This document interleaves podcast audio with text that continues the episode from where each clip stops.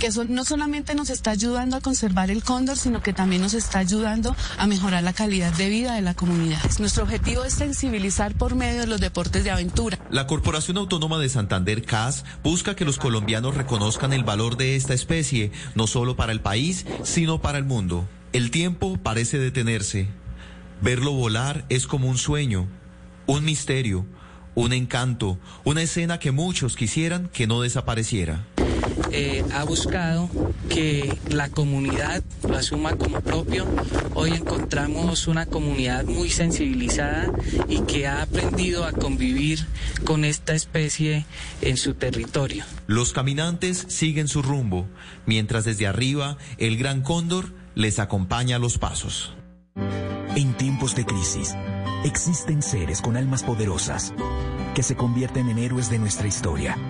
En Organización Solarte, queremos dar gracias a cada uno de nuestros colaboradores por superar sus miedos, arriesgándolo todo para entregar cada día no solo alimentos de primera necesidad a toda Colombia, sino también la esperanza de que todo va a estar bien. Porque cuando la bondad se pasa en la comida, el amor es el alimento. En Organización Solarte, trabajamos pensando en usted.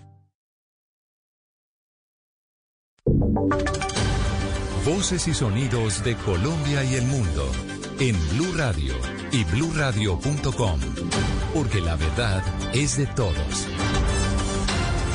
Dos de la tarde, un minuto, las noticias en Blue Radio. El alto comisionado para la paz, Miguel Ceballos, aseguró que el ex jefe paramilitar Rodrigo Tobar Pupo, alias Jorge 40, regresará a Colombia en la última semana de este mes. ¿Qué más dijo Estefanía Montaño? Hola, buenas tardes. Mire, Rodrigo Tobar Pupo, alias Jorge 40, ex jefe paramilitar que fue extraditado durante el gobierno del expresidente Álvaro Uribe Vélez y quien fue condenado a 16 años y medio de prisión por el delito de narcotráfico en Estados Unidos, regresará a Colombia en la última semana de septiembre. Así lo dijo Miguel Ceballos, el alto comisionado para la paz. Y que eh, la semana del 21 de septiembre será transportado a otra cárcel migratoria en Luisiana para eh, ser deportado a Colombia en la última semana del mes de septiembre. Según el comisionado, los vuelos de deportación del Servicio de Migración de Estados Unidos se hacen una vez al mes y el último fue el 2 de septiembre, por lo que habría que esperar hasta fin de este mes para continuar con el proceso de 40. Una vez eh, sea deportado Jorge 40 a territorio colombiano, debe empezar a responder por los eh, casi mil 400 investigaciones que tiene en su contra y también frente a las 34 órdenes de captura. Deberá ser puesto a disposición de los jueces de la República y también eh, debe ser internado en una cárcel. Ceballos también se refirió a los procesos que tienen otros ex jefes paramilitares. El gobierno colombiano seguirá haciendo todos los esfuerzos que estén a su alcance para que Salvatore Mancuso regrese al país a cumplir sus condenas y a responder frente a las víctimas. Se ha enviado el día de ayer una nota diplomática solicitando la deportación de alias el mellizo. Se espera que Jorge 40 al regresar a Colombia también insista en ser acogido en la Jurisdicción Especial para la Paz, aunque ya se le había negado el ingreso a este ente. Estefanía, gracias. Y tras visitar a los investigadores del CTI que resultaron heridos ayer en un atentado en San Vicente del Caguán, el director de Fiscalía dijo que estos hechos no, no neutralizarán el trabajo de la, de la entidad. La información con Wendy Barrios. Francisco Barbosa, fiscal general de la Nación, rechazó el atentado en el que resultaron heridos dos integrantes del Cuerpo Técnico de Investigación en hechos ocurridos en San Vicente del Caguán, Caquetá. Según la investigación, los responsables serían disidencias del Frente 40. Rechazo enfáticamente este cobarde atentado. Y hoy, aquí, en Florencia, Caquetá, no nos van a asustar, no nos van a hacer desistir de nuestro firme y efectivo trabajo contra las organizaciones delincuenciales. Estos hechos son materia de investigación por parte de un fiscal especializado de esta seccional. El alto funcionario visitó en la clínica a los investigadores y constató que están en buenas condiciones de salud. Wendy, gracias. Y la policía intervino una fiesta clandestina en un reconocido edificio del sector de Boca Grande, esto en Cartagena, la cual llevaba desarrollándose tres días seguidos. como en la historia de Espino? Fue gracias a los videos compartidos por redes sociales y al llamado de la ciudadanía que la policía en Cartagena identificó y llegó a un reconocido edificio del sector de Boca Grande y encontraron una fiesta clandestina que se llevaba a cabo desde hacía tres días. El capitán Daniel Henao, comandante de la estación de policía de Boca Grande, informó que en el lugar sancionaron a nueve personas. Se encontraron nueve jóvenes que eh, consumían bebidas embriagantes y aparentemente eh, alucinógenos. Eh, fueron unos videos personales de ellos que subieron a algunas redes sociales como son Instagram y por medio de la eh, información de los vecinos que ya llevan dos, tres días aproximadamente escuchando el ruido y demás, es que la policía logra llegar. De acuerdo con la policía, este fin de semana en Cartagena han sido intervenidas 130 fiestas caseras clandestinas que dejan hasta el momento 751 personas sancionadas por violar las medidas de aislamiento selectivo. Diana, gracias. Y el IDEAM emitió una alerta roja hoy en el río Sumapaz debido a las lluvias en las últimas horas en el departamento de Cundinamarca. La información con María Camila Castro.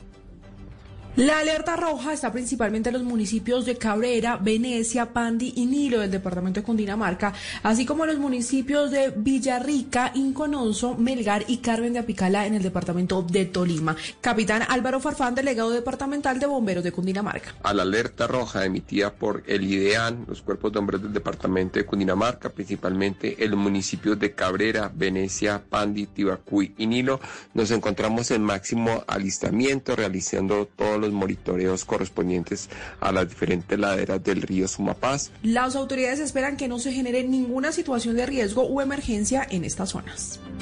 Gracias, María Camila. Y en deportes, hoy fue una jornada para el olvido para la escudería Mercedes, que por primera vez en la temporada no ubicó a ninguno de sus pilotos en el podio. Los detalles con Cristian Marín.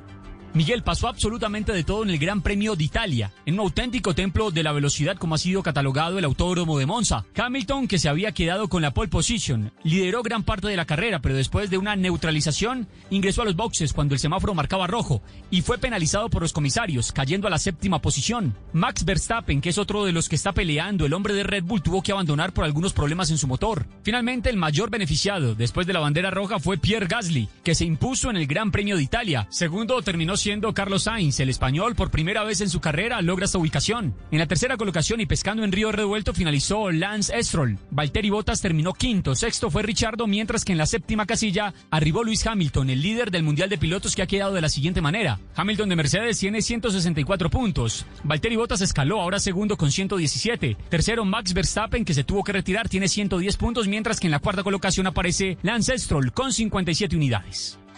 Noticias contra reloj en Blue Radio.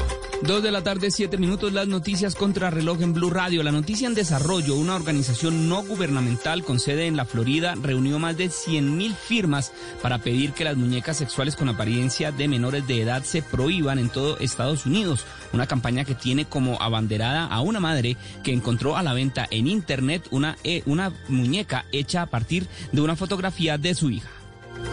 La cifra, una persona resultó apuñalada de gravedad este domingo en la estación del norte de París, informó la prefectura de la policía parisina que precisó que el agresor se dio a la fuga. Y quedamos atentos al gobierno interino de Bolivia que autorizó la importación del medicamento ruso Abifavir, pero con la advertencia de que este no está demostrado que sirva contra el COVID-19. Son las 2 de la tarde, 8 minutos. La ampliación de estas noticias en blurradio.com. Continúen con Mesa Blue. En tiempos de crisis, existen seres con almas poderosas que se convierten en héroes de nuestra historia. En Organización Solarte, queremos dar gracias a cada uno de nuestros colaboradores por superar sus miedos, arriesgándolo todo para entregar cada día no solo alimentos de primera necesidad a toda Colombia, sino también la esperanza de que todo va a estar bien. Porque cuando la bondad se pasa en la comida, el amor es el alimento. En Organización Solarte, trabajamos pensando en usted. Los personajes, las historias, las anécdotas, las confesiones, las noticias, todos los temas puestos sobre la mesa. Aquí comienza Mesa Blue. Presenta Vanessa de la Torre en Blue Radio y bluradio.com. La nueva alternativa. Señoras y señores. Esto no es una historia de la vida real, pero a veces uno mete la pata. ¿Cómo dice? No quiero conocer a tu papá. No, no, no, no. Porque sé que si me ve me va a matar. ¿Cómo decirle que estoy loco por ti? Dile. ¿Cómo decirle que estás loca por mí? ¿Y qué diría tu mamá si supiera dónde te voy a besar? ¿Cómo decirle que estoy loco por ti? ¿Cómo decirle que estás loca por mí? ¿Será que con mi comentario tan desubicado cuando sea más viejita vas a estar tan buena como tu mamá. No, no, no, no. Perdóname, no sé si yo lo puedo arreglar. Pero tranquila que peor no puedo quedar. Bueno, pues me da una felicidad infinita estar con estos chicos, con Mau y Ricky, aquí en Mesa Blue. Mírenlos, qué jovencitos además y qué talentosos. Ay, qué bella tú, Gracias, no, mi amor. Felices de estar aquí hablando contigo, felices de estar en Colombia, así sea a través de una llamada Zoom, pero, pero la verdad es que muy contentos y muy felices. ¿Ustedes están en dónde? ¿En Miami? En Miami, En Miami, en sí. casa de Mau ahorita. En Miami. ¿Y ustedes tienen una conexión con Venezuela o no tanta? Por supuesto, es, es donde, esa es nuestra casa, ese es donde nacimos. Eh, y, y lamentablemente no hemos podido ir hace mucho tiempo, pero, pero sigue siendo muy parte de nuestra historia, muy parte de nosotros. Eh, cada logro que logramos, cada cosa que hacemos eh, es para llevar el nombre de Venezuela en alto. ¿Y, y han podido ir hace cuánto fue la última vez que fueron a Venezuela, por ejemplo? Casi Del nueve. 2012. Sí, ocho años. Hace años, estaban chiquitos. ¿Y el acento venezolano cómo lo conservan? ¿Por el papá? Por no, toda yo la creo que gente, porque sí. o sea, somos amigos de muchos venezolanos, estamos constantemente, bueno, nunca se nos quitó. Nosotros tenemos aquí en Miami como casi 20 años ya viviendo y, y seguimos hablando como hablamos, pues, pero, pero mis papás tienen mucho que ver, nuestros amigos tienen mucho que ver y, y, y obvio, a mí este acento no quiero que se me vaya nunca, que es el que lo encargo con orgullo, sin duda.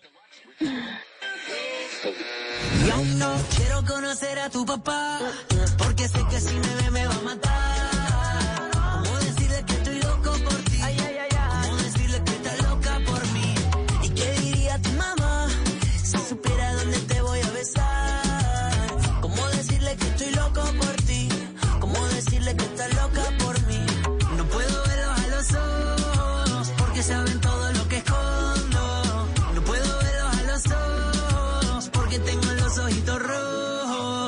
Bueno, chicos, y, el, y ustedes dos en el, en el proyecto musical que tienen, ¿quién hace qué? ¿Quién compone? ¿Quién manda? Ricky trabaja. Ricky trabaja, yo no hago nada. ¿Y Yo tú trabajo y cobras? Posa. Eh, eh, Mau, Mau, como es el guapo del grupo, lo único que hace es sonreír, quitarse la camisa y hacer así. No. Y yo me. Y por eh, eso me le pagan un montón de plata. Sí, Claro. mira, la verdad es que mm, eh, tenemos una dinámica muy cool que hemos logrado conseguirla a lo largo de los años. Siento que mm, nos hemos dado cuenta con tantos años trabajando juntos. Fíjate que nosotros llevamos desde que yo tengo 12 años, tengo 27 ahorita trabajando. Entonces, em, es lindo porque hemos encontrado una fórmula que, y, y- una clave que, que está basada completamente en la admiración y el respeto. Entonces, em, al, tener esas dos cosas, uno, eh, los egos como que desaparecen, ¿no? Entonces es muy cool porque yo tengo muy claro que Ricky es muchísimo mejor que yo haciendo muchas cosas y me dejo guiar por él en esas, en esas eh, miles de cosas en las que él es mejor que yo. Entonces, muchas veces siento que las bandas em, tienen, tienen, son tan, tan cabezadura o tienen el ego tan arriba que, que les es difícil entender que en una banda puede haber más de un líder. Em, y que en realidad Ricky es mi líder en mil cosas. eh, Ricky es mi líder en mil cosas y yo soy a veces su líder también. Cántame, Mau y Ricky. Sí, sí. Aunque estaba buscando, yo sigo guardándote a ti el lugar. Y por más que lo intente, yo sé que ninguno te va a cambiar. Casi no duermo por andar mirando mi celular. Por si acaso a ti se te olvidaba que no me querías llamar.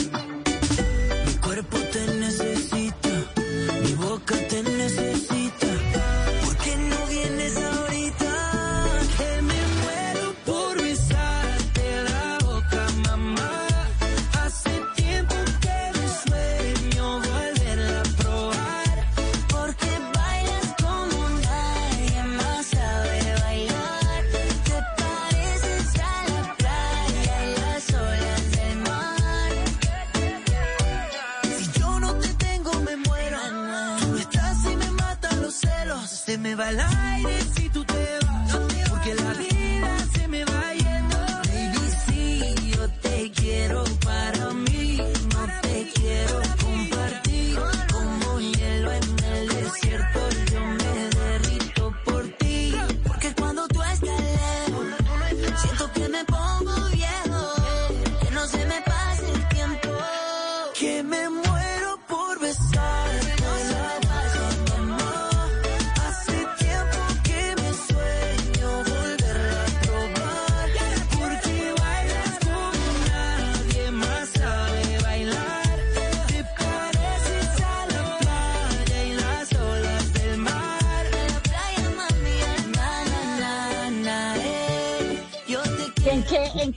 mejor que tú, Ricky Mau? Bueno, en muchas cosas. Por ejemplo, yo considero que Ricky es mejor que yo escribiendo, cantando, eh, cantando como guitarrista, como performer, como ser humano y como eh, amante. es, no, esa sí no sé. Esa no sé qué tanto. No, ¿Y mentira, Ricky pero... qué le aprende a Mau? No, es que te, te digo la verdad, eh, primero que nada lo que dice no, no es cierto. Nosotros, eh, lo que sí es cierto es que la admiración es, es la base de nuestra relación, ¿no? Entonces eso, y, y debe ser la base de, de- de todas las relaciones, el respeto y la admiración, Eh, sea de hermanos, de, de colegas, de novios, de pareja, lo que sea. Eso yo creo que es algo clave. Y en el caso de Mau, eh, yo creo que él es eh, quien le da, si, si bien es cierto que como dice, yo soy una locomotora que estoy todo el tiempo haciendo, creando, buscando, cambiando, haciendo, o sea, creando ideas, etcétera. Mau es el corazón que le da también, yo creo que un significado más allá a es, al mensaje, o sea, no- nos damos cuenta gracias a Mau y a su aporte a la banda es que que, no, que nuestra, nuestro propósito va más allá de la música. La música es el vehículo para poder llegar a miles de corazones y comunicarles un mensaje de amor.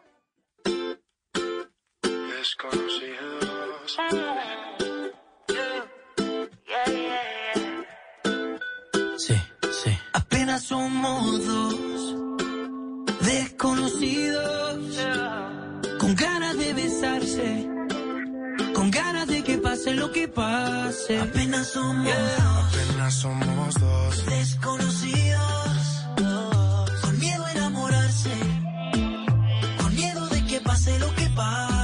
pasar un buen rato.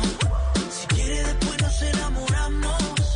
Vamos a pasar un buen rato, paso a paso que la cagamos.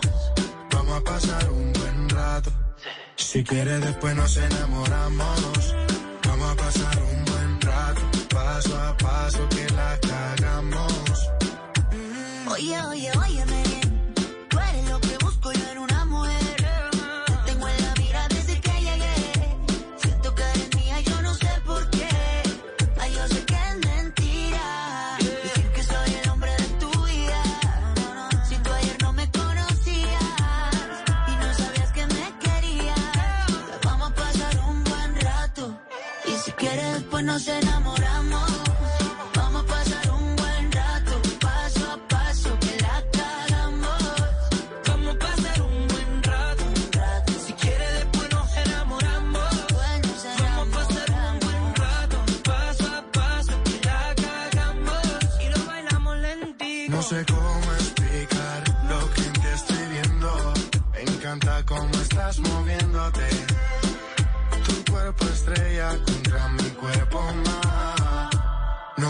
Entiendo. Dime si de mí te estabas escondiendo.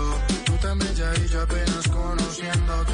Bailemos sin importar quién esté viendo. Hoy yo te quiero tener conmigo. Pues obviamente lo de ser cantante lo llevan en la sangre, porque pues Ricardo Montaner obviamente es una institución para la música.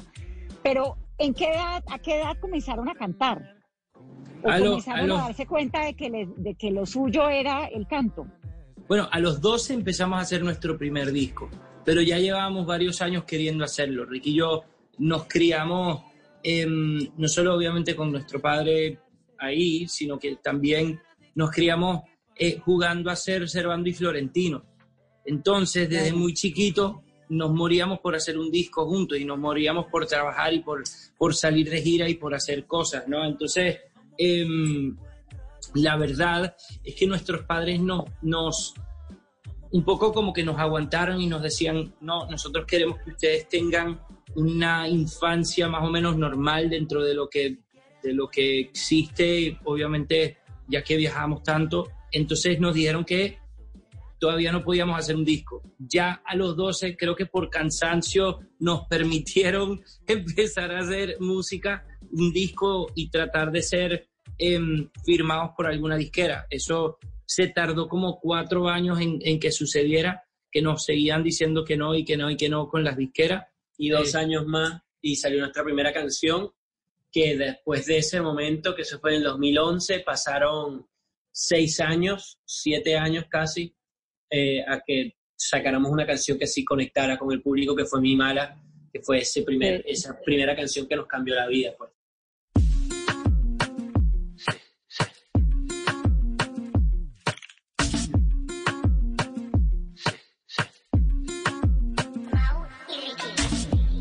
A pensar que con la misma lengua estaría tocando timbre en otra puerta? ¿Quién iba a pensar que con mi billetera estaría comprando pan en otra tienda? No es lo que yo haga por la calle, a ti te gusta más. Si tú no me quieres, si tú no me amas, dejemos las cosas claras.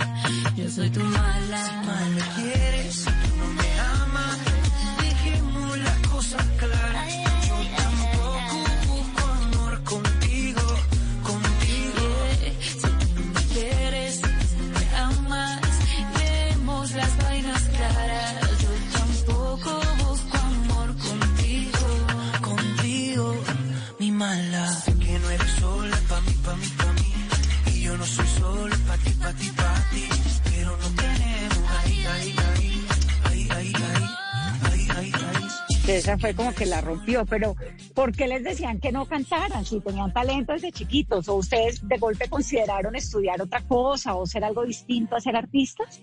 Nuestros papás, dices tú. Sí, con lo que No, decía ustedes, ustedes en algún momento dijeron, pensaron que podían hacer algo distinto a ser artistas No, o esa fue la decisión de toda la vida de siempre. yo. Siempre, siempre íbamos a ser cantantes desde chiquito y... Pero yo creo que todo lo que vivimos es para poder contar la historia hoy en día como algo diferente. O sea, si todo hubiese funcionado, tendríamos 15 y 12 años, eh, capaz y ese estereotipo de que la gente piensa que las cosas se nos, han, se nos han dado más fácil porque somos hijos de Montaner, hubiese sido algo real, pero pasamos 13 años picando piedra, buscando oportunidad eh, en, como sea para lograr, para lograr hacer un nombre en la música y, y eso se tardó para nosotros 13 años. Hay gente que les toma 5 meses, hay gente que le toma 5 días, hay gente que le toma que no les llega nunca. En nuestro caso fueron 13 años de, de intentarlo hasta De que llegó el momento. sí.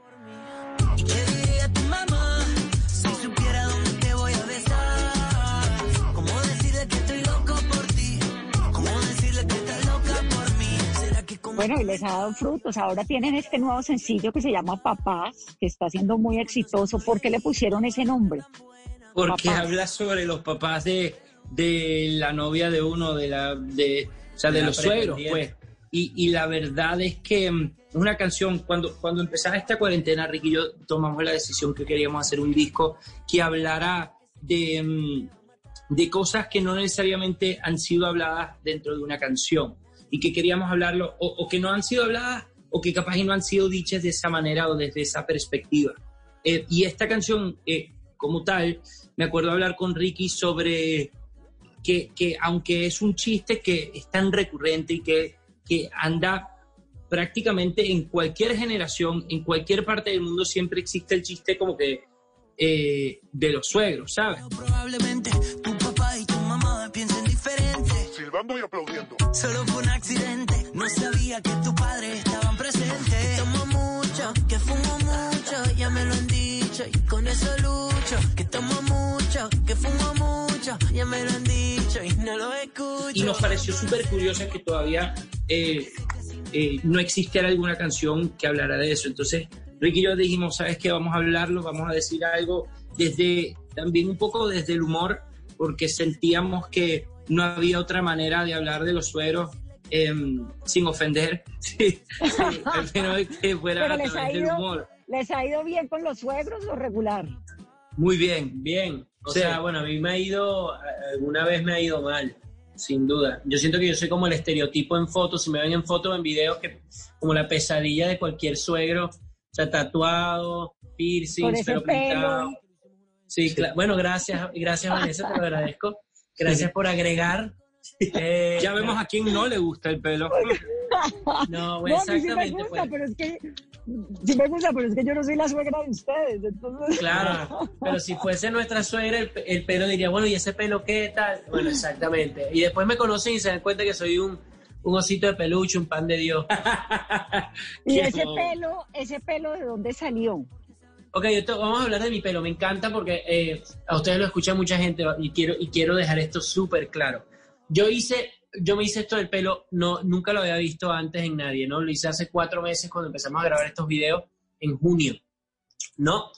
Eh, y acabo de ver ayer eh, que Neymar se hizo el mismo pelo, ¿no? Entonces, eh, me encanta porque me encanta inspirar a la gente, me encanta, me encanta imponer moda, Ser tendencia, me claro. encanta hacer tendencia. Pero claro, el problema es que cuando, cuando se lo hace, eh, cuando se lo hace Neymar, es que eh, ahora soy yo el que se lo copió a Neymar, aunque Neymar se había hecho cuatro meses tarde. Entonces, por ahí ya voy a andar caminando por la calle, si no existiera la cuarentena, obviamente, y me van a decir, ay, wow, tiene el pelo como Neymar, y voy a, a- y a explicar, mira, déjame enseñarte esta fotico de junio, junio que habla de que, eh, que se ve clara aquí la evidencia que ya yo tenía este pelo, y mira este videito de él en agosto, tres meses tarde. Bueno, pero a ti te luce más que Neymar, yo creo, me parece. Yo Se estoy de acuerdo, yo soy más guapo. Me enamora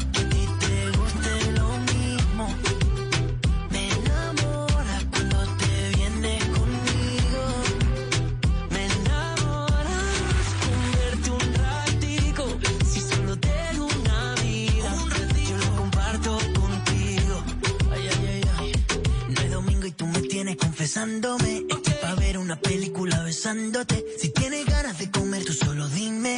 Para empezar a calentarme aquí en el cine. Un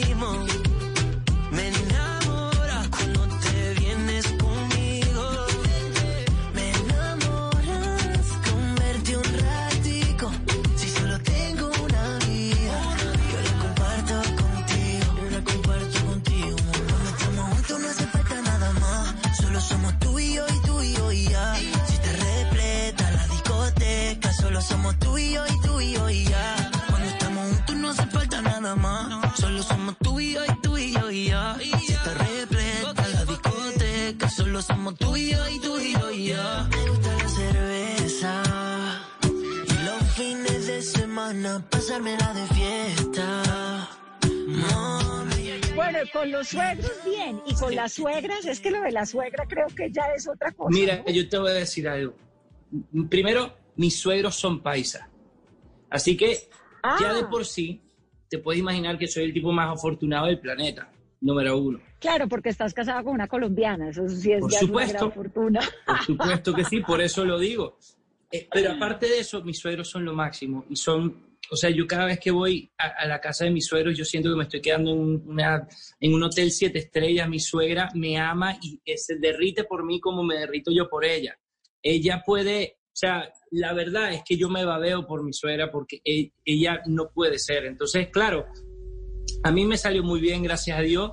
Y ese miedito que tenía yo antes de conocerlos se me quitó al instante cuando los conocí, porque como todos los colombianos son tan cariñosos que yo me derretí al instante. He subido, he bajado, he cruzado otros labios, pero aquella noche me hallé. He muerto de alivio nadando en tu río y me bebí la sed. Por haber encontrado un rincón a tu lado, he escrito una historia sin fin. He tejido un nidito de algodón y de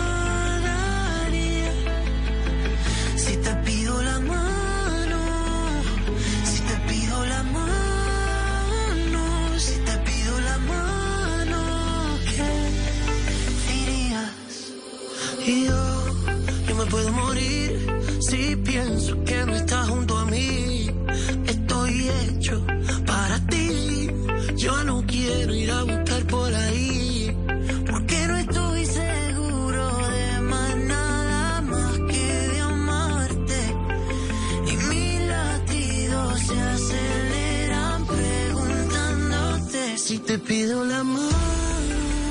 ¿qué dirías? Si me pide la vida, la daría. Si te pido la mano, si te pido la mano, si te pido la mano, ¿qué dirías? ¿Y dónde conociste a la esposa colombiana? En Medellín, yo estaba de gira con Andrés Cepeda. Yo estaba, eh, Andrés Cepeda nos había invitado em, a ser parte de su gira. Estábamos en ese momento em, en un programa en Colombia que, que era bastante conocido. Y em, un amigo mío, que de hecho fue parte de ese programa, Esto es la voz, ¿no? Exacto, fue La Voz. Claro. Y uno de mis amigos, que de hecho estaba en, nuestra, en nuestro equipo de La Voz, nos invitó a un, a un lugar donde él iba a cantar, allá. Él estaba cantando y nos dijo, oye, vengan a apoyarnos. A ellos dos no les gusta decir que era una discoteca, pero Era era, un una bar. discoteca. No, yo, digo, yo digo, se conocieron en una discoteca, se conocieron de fiesta. No era una fiesta, era un concierto. A No ver, era un concierto, nuestro amigo, no, nuestro amigo que yo lo amo, ¿ok? Yo amo a nuestro amigo, pero él canta, él estaba cantando en una banda de covers en una discoteca.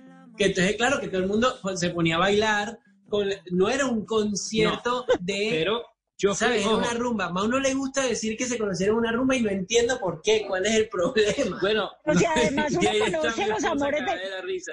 Lo, lo La más verdad- importante de los amores de la vida es conocerlos en la rumba, porque eso es sinónimo de que ¿qué uno va a rumbear con el Mira, resto a de mí la me vida. importa. No sé cuál es ¿Qué el importa, rollo. Es no? que siempre, cada vez que yo digo, Acéptalo. se conocieron en una rumba, empieza, no, no, no, no fue una rumba, Es fue que no un fue, concierto. Es que esta historia de quién es, de quién es esta historia, mía. Así que Ricky se puede callar, En hacer una discoteca paisa la conociste. en una discoteca paisa extraordinaria donde estaba un amigo mío cantando, punto, ya, sabes que se acabó la historia, te jodiste ya. Cállate, chico. ¿Y qué? ¿Y eso fue como amor Fue- a primera vista o qué? Sí lo fue, la verdad es que sí lo fue. Yo, yo desde que la vi me enamoré y me quedé pero pegado ahí y Bailando literal porque era una rumba. Qué ganas de joder el, las de mi hermano, ¿no? Em, pero sí, eh, al final fuimos, fuimos como larga distancia por dos años y medio. Salimos eh, por dos años y medio a la distancia, nos veíamos cada, tratábamos cada mes, pero eso, eh, mi, Eh, billetera mi no billetera no, mi billetera no me permitía que fuese todos los uno, meses. puede, uno puede ser más guapo que Neymar, pero uno no juega mejor fútbol ni tiene más plata. Sí, es que lo del, lo del- lo del- lo del sueldo en dólares, que eso es una cosa. Ay, Dios mío. Pero al final, después ella se termina mudando a Miami eh, a trabajar y, y pues sí, y me casé con ella porque no había otra opción en lo absoluto porque yo me derretía y yo sabía que yo me iba a casar con ella en el momento que la vi. Como si no te conociera, ey, el corazón se me acelera, ay, como una noche pasajera, ey, ¿cómo te explico lo que siento, bebé? Recuerdo esa canción que bailamos anoche,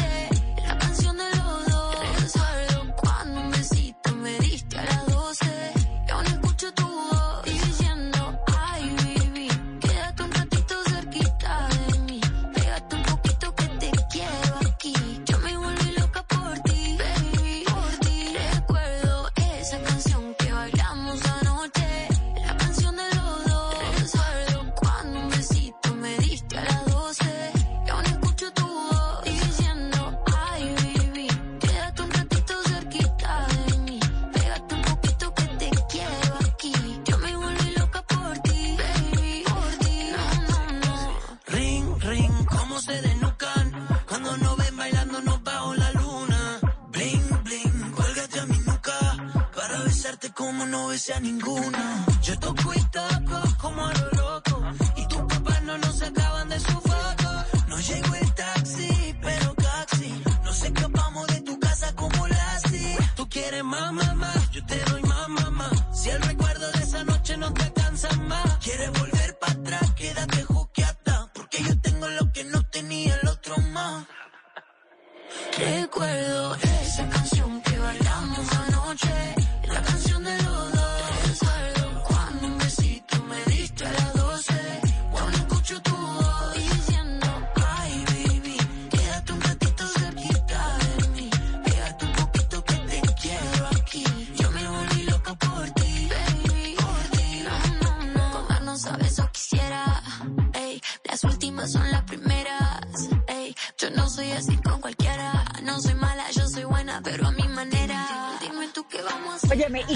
diferenciaste, Mau, que ese romance era en serio, a diferencia de, de, de no, no, Ahora sí. eh, siendo, ahí me supongo que uno siendo artista famoso, pues tiene un montón de fans que, mira. que coquetean. ¿Cómo hace uno para saber este si es en serio y este no?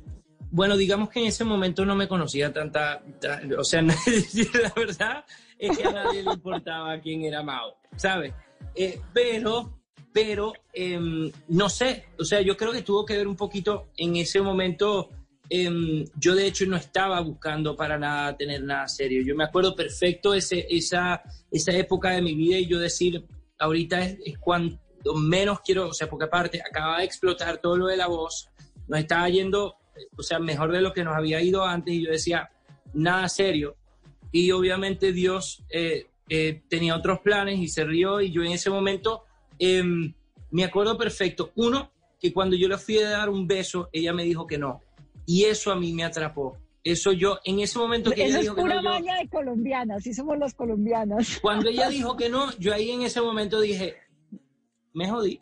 Esto no va a ser algo así tan, tan chill, esto va a ser una relación larga y yo dije, bueno, así, ahí fue. Y literal, me quedé pegado y, y- y aquí sigo feliz.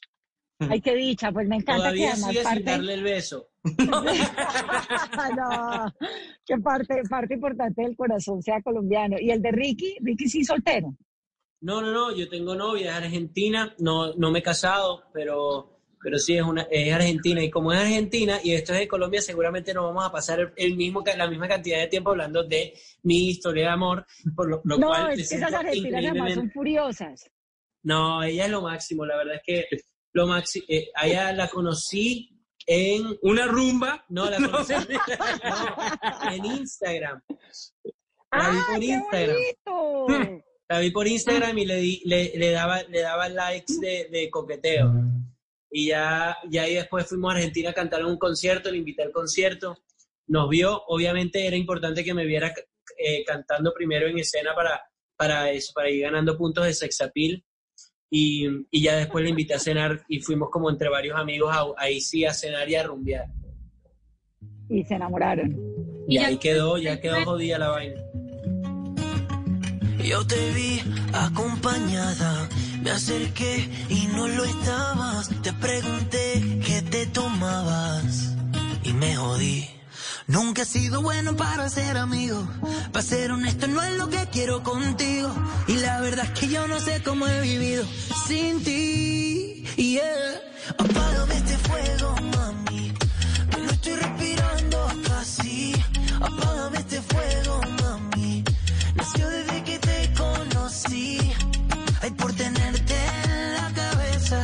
Tú me tienes a los pies. Dale, vente de sorpresa. Besarme otra vez. Tu bota, bota fuego, mami. Oh, tu bota, bota fuego, mami. Estamos conectados, en tu cara yo lo veo. eh. Y juega con su pelo mirándome con deseo. Bailándome como si nadie la viera.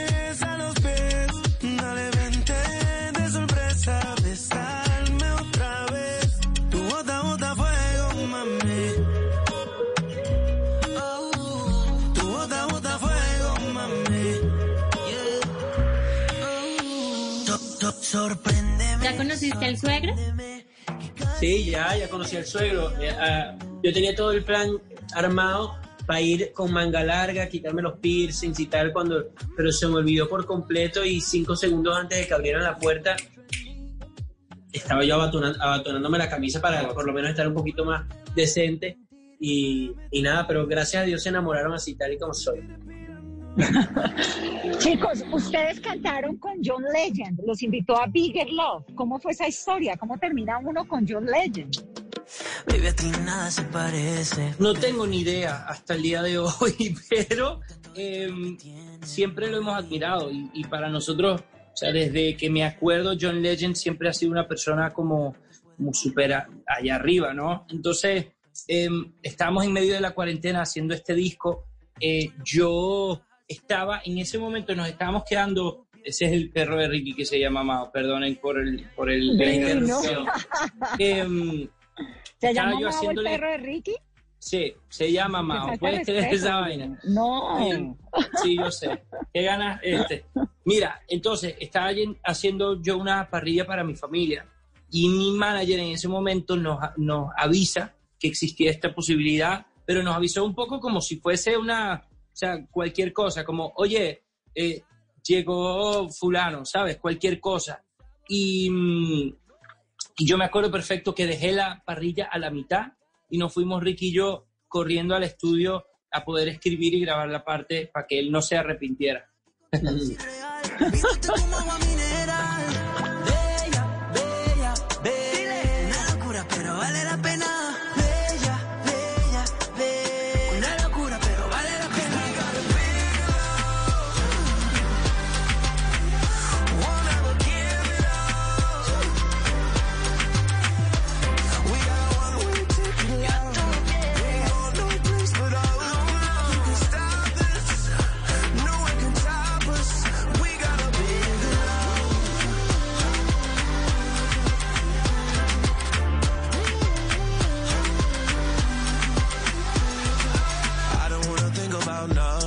World feels like it's crumbling.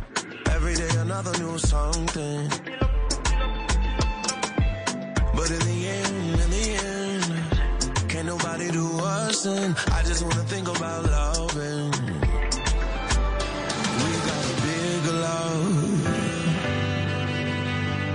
Won't ever give it up. No.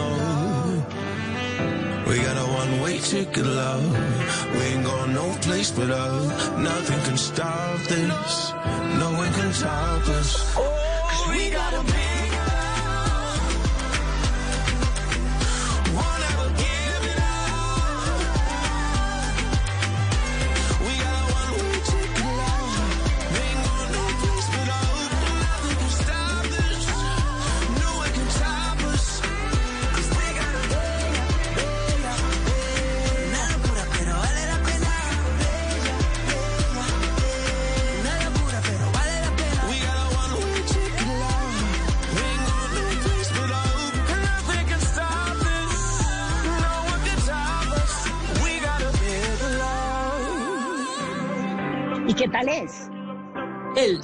Máximo. lo máximo. Hemos aprendido mucho de él en solo los dos meses que tenemos de conocerlo, sin duda. Y, y ya- ¿Pero siguen en contacto con él o fue una grabación y ya o qué fue? No, hemos, hemos estado en contacto con él desde que hemos, desde, desde que salió la canción. Hacemos, hacemos promos juntos y, y- y hacemos entrevistas juntos y, y es súper raro, la verdad, porque, o sea, raro bien, porque de repente le hacen preguntas a él sobre Mau y Ricky y él empieza a decir, well, Mau and Ricky. I heard when I first heard Mau y Ricky. Sí, sí, sí. Y Ricky con caras obviamente de fans, súper, súper, súper fans. Won't ever give it up, no. We got a one-way ticket, love. We ain't going no place but up. Nothing can stop this. No one can stop us. Cause we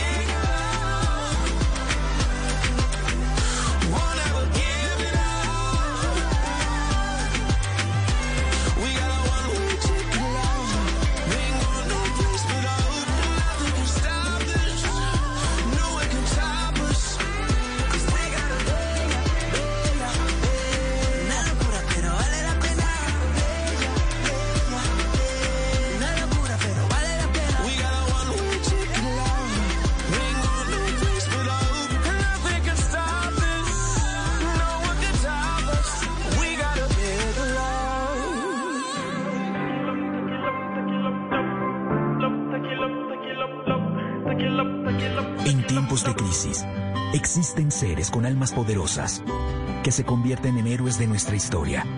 En Organización Solarte, queremos dar gracias a cada uno de nuestros colaboradores por superar sus miedos, arriesgándolo todo para entregar cada día no solo alimentos de primera necesidad a toda Colombia, sino también la esperanza de que todo va a estar bien. Porque cuando la bondad se pasa en la comida, el amor es el alimento. En Organización Solarte, trabajamos pensando en usted. Hace ocho años. Están haciendo una nueva alternativa. Con ansiedad y emoción. Vamos a llevarles periodismo independiente, comprometido con la verdad. Preparados para abrir una nueva ventana al mundo. Atención, Blue Radio acaba de confirmar con fuentes. Listos para proponer un nuevo punto de vista.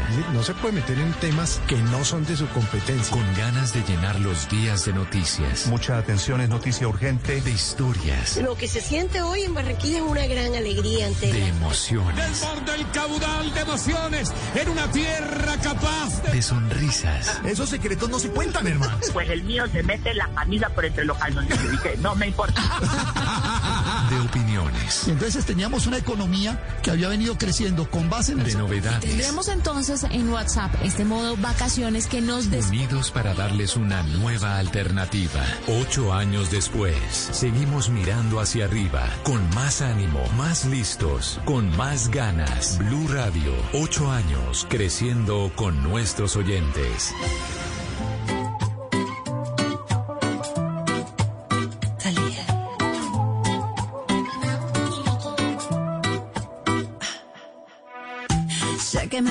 Que tú me llamaste. No vi el celular y tú te encabronaste. Es que no me acuerdo si se descargó, si se perdió o qué sé yo. De jueves a domingo siempre llego tarde. A veces los lunes y a veces los martes. Yo pedí la cuenta pero se tardó. O no llegó o qué sé yo. Sí, sí. No me digas lo que yo ya sé. Si así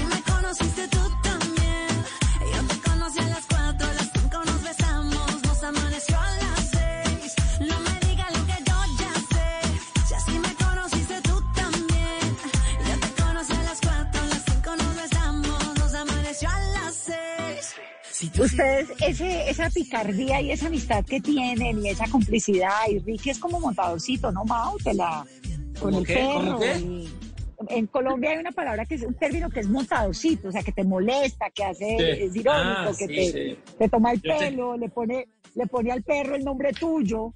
Sí, Esa compinchería, ¿de dónde viene? ¿Desde siempre o, o se ha ido consolidando con los años? ¿O cómo ha sido? Ricky con los años ha ido como que en, en declines. Sí, sí. En decadencia. Es que los viejos se van poniendo como insoportables, ¿no? O sea, como cuando hay una Impertinente, persona claro. mayor, mayor que ya es como impertinente que tú dices, oye, oye, va a la boca, oye, ¿cómo vas a decir eso aquí frente? ¿Cómo le vas a decir eso, sabes? Típico como, bueno, es- eso me, pasó a mí, pero prematuro, o sea, me pasa a los 29 años. Tú sabes que ayer me da mucha risa. Ayer estábamos celebrando eh, el aniversario de mis papás y Ricky eh, se, se puso a hacer como cualquier cosa típica de Ricky eh, que da risa, pero que da como que vergüenza al mismo tiempo. Y mi mamá, en vez de mirarlo a él y regañarlo, por algún motivo me mira a mí, como que diciendo, no vas a hacer nada, ¿sabes? Y yo me le volteo a mi mamá y le digo, mamá, ¿por qué me miras a mí? Y dice, Si tú lo "Porque ustedes no son criaste". hindú, ustedes no son Ricky, pues, contrólalo. Dice. Ay, Dios mío, me reí mucho. Uno le pone color a la familia. Sí, es una familia bonita, divertida, ¿no? En alguna oportunidad pudimos entrevistar en este programa al- a, a su padre y la pasamos genial porque terminó siendo un personaje, pues a mí me sorprendió un montón porque era divertidísimo. Divertidísimo. muy divertido. además de, sí, además de tener ese talento infinito, tiene un sentido del humor muy parecido al de ustedes. Sí, él, él- él ha aprendido mucho de nosotros. Qué, bu- qué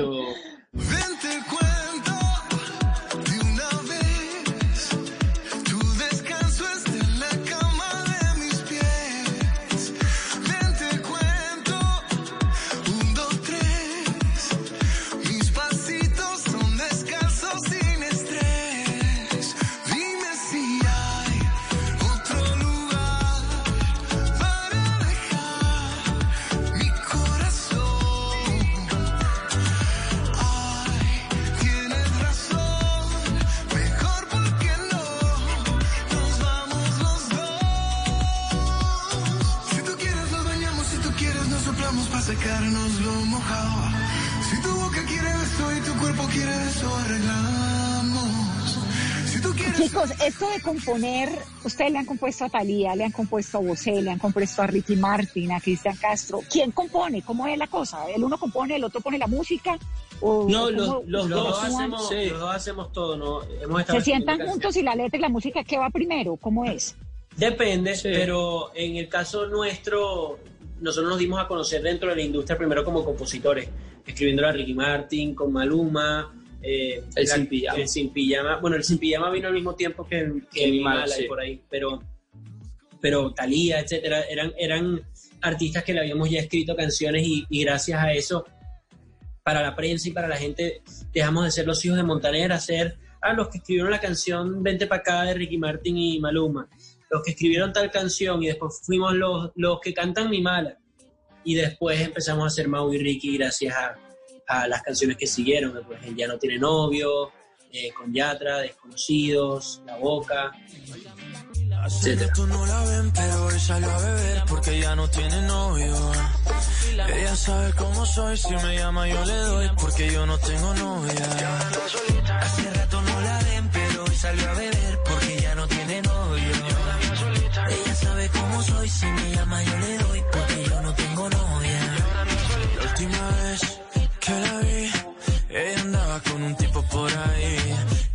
Cosa rara, ahora está encima de mí. ¿Qué está pasando? ¿Qué está pasando? Yo no lo sé, sé. Pero parece que ella se quiere vengar de él, él. Si tu novio te termina, yo te tengo la mejor medicina. Si tu novio te termina, mezcla guaro con tequila. Pero ¿cómo es el proceso de escribir una canción? La letra Bueno, no es sé. primero, la música es primero. En nuestro le caso, meten es guitarrita, la- le hacen, ¿qué hacen? ¿Cómo lo La hacen? Porque música ha sido muy primero, o sea, eso. Eh, nosotros a nos, nos gusta muchísimo primero em, tener toda la melodía de la, de la canción, em, escribir toda la melodía para después meterle la, la letra un poco como rompecabezas em, a, a- a toda la canción. Pero sí comienza con la melodía. La melodía. de- to- y también depende, Sí, no estamos... eh, durante este álbum muchas veces ha empezado con el concepto. O sea, en el caso de papás, empezó con el concepto de decir, Exacto. oye, quiero escribir una canción sobre los suegros, ok, eh, ay, que puede decir algo, no quiero conocer a tu papá, sé que si me, me vas a matar. Eso, eso vino primero y después alrededor de eso armamos el resto de la canción. ¿Y Montaner les opina sobre las canciones que componen o no mucho? Bueno, Sí, a eh, veces. sí, eh, de hecho, o sea, no siempre le encantan o les gusta o, o- o nos dice, bueno, yo cambiaría tal cosa, como el caso de Desconocido, él dijo que, que quería cambiarlo, de que, que para él le hubiese encantado cambiar el La, la cagamos. Y nosotros le dijimos que bueno, que, que gracias, em, pero que al final así era como, como nosotros nos comunicábamos. Y gracias a Dios, yo creo que hoy en día ya, ya entiende eh, lo de la palabrita. No, pues claro, lo que pasa es que Montaner con ese romanticismo y ese señorío, ¿cómo va a permitir una, una palabra de esas en una canción? Pero él lo dice también, habla así. Es que él- Claro, pero no canta así.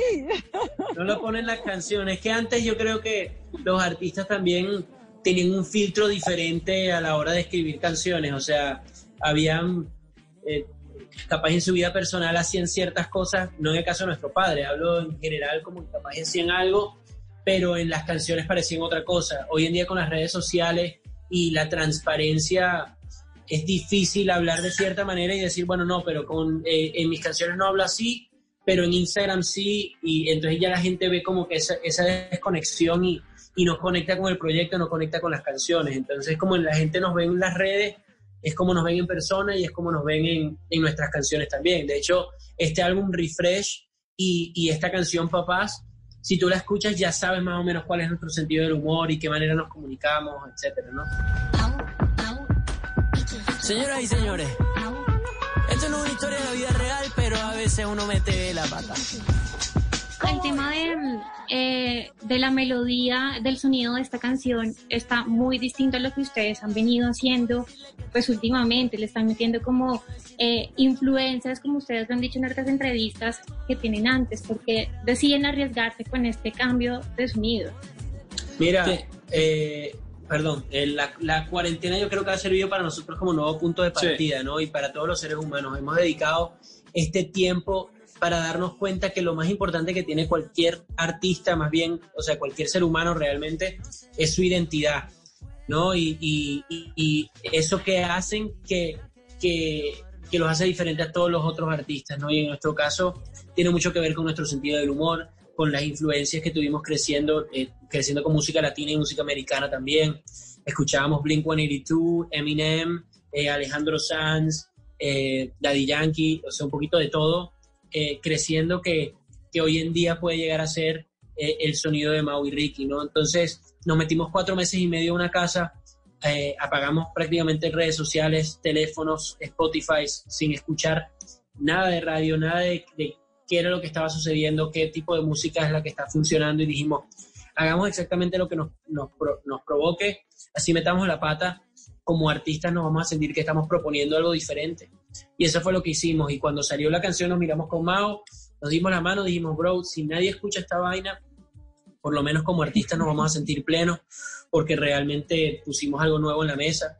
No somos un paraguas dentro de una, de una canasta de manzana, ¿no? Y de- de- definitivamente dices tú, ah, wow, ¿qué es esto dentro? ¿Sabes? ¿Qué hace un paraguas dentro de una canasta de manzanas? Muchas veces podrías decir, ¿esto qué hace? Y lo botas, o podrías decir, buenísimo, está lloviendo afuera, así que me prefiero llevarme el paraguas que la manzana. Entonces, eso es, eso es lo que perseguíamos con, con copiado full. Hay mucha gente que, la- que ha escuchado y visto la canción, el, el challenge se ha viralizado. Hoy en día se miden también las canciones en éxito por ver qué tal le está yendo en TikTok y, y ver que está número uno en TikTok es como canción, la canción más viral.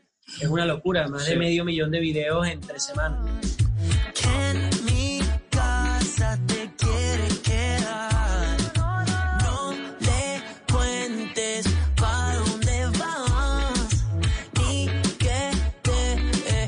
Desnudo ni que lo hicimos una vez en su casa. Y aún no quiero conocer a tu papá, porque sé que si me ve me va a matar. ¿Cómo decirle que estoy loco por ti? ¿Cómo decirle que estás loca? Y para los que no hemos hecho el reto, ¿cómo es, Mau y Ricky? Eh, mira, tú estás pidiendo que, que- que te enseñe, o sea, tú quieres un tutorial de este reto. Que, que Ok. Dale, Mau, dale. Yo no, no, no, no, te no, no. Yo no, eso no es cierto. Pero lo que sí te puedo decir, nosotros no lo creamos a propósito porque si lo hubiésemos creado hubiese sido un desastre. Em, pero te puedo enseñar los primeros pasos, porque si no después, yo, yo no cobro por cantar, pero por este tutorial sí. Así que em, te lo A muestro. ver. A ver, Mau, dale. Uno primero hace el wow, el wow, ¿verdad? Que, que es como súper común en TikTok. Tú haces wow y después tienes que hacer el no, no, ¿verdad? Quiero conocer a tu papá, ah, ah, porque sé que si me ve me y, va a y matar. te, te escondes, abres, tienes que hacerte como la cachetadita y, y te va a matar, así, ¿no? Como ¿Cómo decirle, que, estoy loco por ti, ¿Cómo decirle que estás loca por mí? ¿Y qué diría tu mamá si Pero que supiera lo haga dónde te voy a Carolina, porque es besar? que, que lo haga Carolina, porque que lo hagamos nosotros no tiene ningún chiste, que lo haga ella, que es la que le va a costar. No, no, no, No, que lo hagan todos nuestros oyentes de Mesa Blue y Banner. Exactamente. Vane, Hagámoslo los Pau cuatro, y. Carolina. Las Un, tres dos, las quiero tres, ver haciendo. Mira, Vanessa. Ay, Dios mío, te quiero, Vane. No, eres lo máximo. qué felicidad poder. Óyeme, yo honestamente me quedaré aquí hablando con ustedes, pero los managers de ustedes me están regañando, me están mandando mensajes por todos lados, que ya, que qué hubo, que tienen un montón de Es que somos encantadores, ¿verdad, Vane? No, yo sé, pues obvio que son encantadores, eso es lo Qué máximo. barbaridad. Yo tuve que Y parquear por acá en una esquina para poder sentarme a charlar, porque esta hora para mí es súper difícil también. Pero cuando vuelvan a Colombia, que espero que sea pronto y que podamos conocernos en persona y echar lora, me prometen que nos vemos en mi cabina de radio para que nos Eso va. riamos y para que oigamos todo y, y pasemos Y rico. sin con los tapabocas. Sí, lo del tapabocas es ya como parte de la vida de uno, pero Oye, te queremos, gracias, las queremos, Pau, Caro, Vane, y gracias por este espacio tan hermoso que nos brindan. Em, yo creo que ustedes tres no se imaginan lo que significan para nosotros. Yo siento que ustedes no se han dado cuenta cuánto Dios las usa em, para permitirnos mandar este mensaje de amor que estamos tratando de mandar a toda la gente, que es mucha la gente que los escucha a ustedes. Así que las queremos em, y nos vemos muy pronto, si Dios quiere. El gusto es realmente nuestro. Qué dicha tenerlos en este programa, qué dicha que nos muestren su música, su talento. Me parece, Ricky, que te quedó muy bien el corte que le copiaste a Neymar. Síguelo haciendo. o sea. Se, te, ve muy bien y los espero Oye. aquí en Colombia. Si me hace, si me hace jugar fútbol como él y facturar igual, no tengo ningún problema. Yo, yo ando por ahí diciendo que se lo copié. Un Chao, abrazo, chao, chicos. familia. Chao, Gracias chicos, gracias. Chao.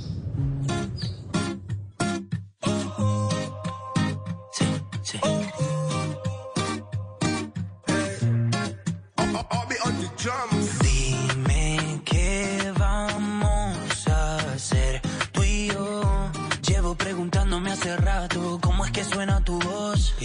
que somos dos? ¿Te está pasando a ti? ¿Será que llevas rato pensando en mí? Y cuando tú te quieres dormir, tu cuerpo se acelera por mí. ¿Dónde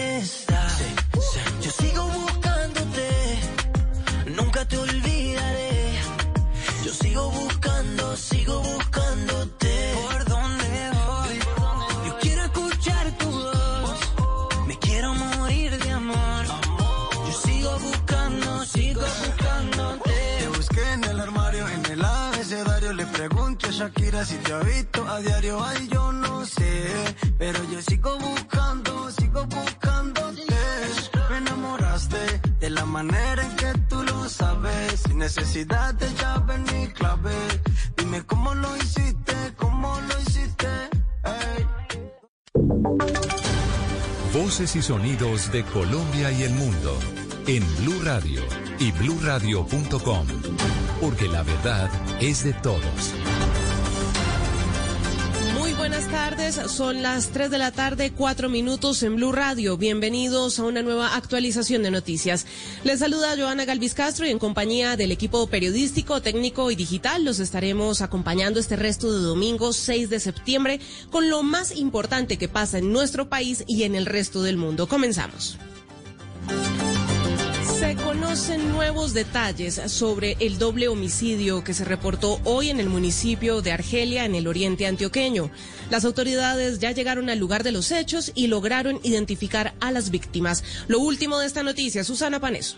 Como Lubin Henao Giraldo, de 45 años, y Sebastián Henao Rendón, de 19 años de edad, fueron identificados las dos víctimas, padre e hijo, del doble homicidio que se presentó esta madrugada en la vereda El Dragal, municipio de Argelia. Hasta esta zona de difícil acceso llegaron las autoridades para investigar lo ocurrido. El coronel Ever Giovanni Gómez es comandante del Departamento de Policía en Antioquia. Los hechos se registraron en la vereda El Dragal, zona de difícil acceso, donde fallecen Luis Henao Giraldo y Sebastián Henao Rendón. Unidades de policía judiciales, en compañía de nuestro Ejército Nacional, en estos momentos se encuentran en el lugar de los hechos realizando las labores investigativas para esclarecer este lamentable suceso. Hasta el momento no se tienen hipótesis de quiénes estén detrás de este homicidio, pues en esta zona del oriente antioqueño no hacen presencia ni grupos paramilitares ni guerrilleros. Y en Cali, las autoridades anunciaron patrullajes de la fuerza pública sobre el río Cauca después de que se denunciara que a su paso por la capital del Valle el afluente está siendo utilizado para el tráfico de droga. Víctor Tavares.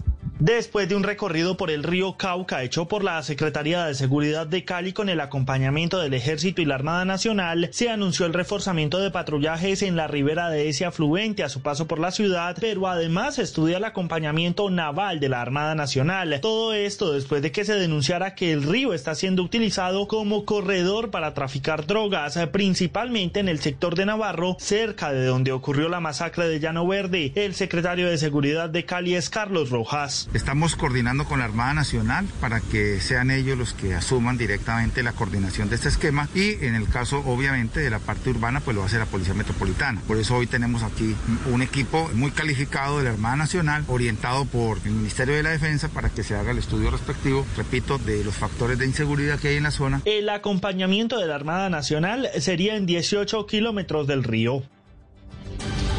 Y el gobierno radicará un proyecto de ley para promover turismo sostenible en el país. Los detalles de esta iniciativa los tiene Kenneth Torres.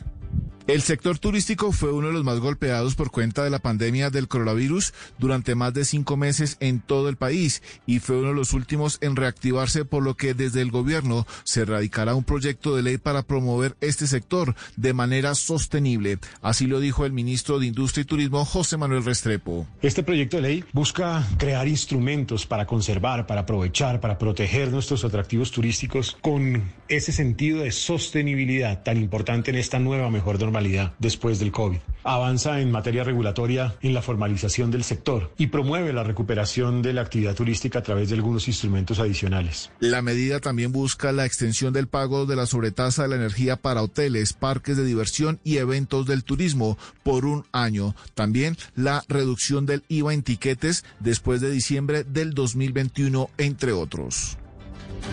Y en noticias internacionales, el segundo eh, dirigente más importante del chavismo en Venezuela, Diosdado Cabello, quien hace pocos días se recuperó del COVID-19, dijo que en un momento pensó en dejar la política. Camila Carrillo. Diosdado Cabello relató en una entrevista para la televisión estatal BTV su experiencia después de ser positivo para coronavirus. Aseguró que vio la muerte de cara y que al recuperarse pensó en dejar la política. Pues pensé hasta en retirarme de la, de la, política y dedicarme porque yo no sabía cómo iba a quedar. Eso fue un día que se me vino eso. Pero al día siguiente tomé esto y digo, no, me dio Dios otra oportunidad. La vida me está dando una oportunidad. Cabello, de 57 años, confirmó el pasado 9 de julio que se había contagiado de coronavirus. En la misma entrevista reveló que pasó la mayor parte del tiempo entre el 18 y 28 de julio sedado e ingresado en cuidados intensivos y que llegó a temer por su vida. El dirigente chavista también señaló que creía haberse contagiado a través de una escolta y que era responsable del contagio del vicepresidente económico Tarek El que también ha superado ya la enfermedad. Noticias contra reloj en Blue Radio.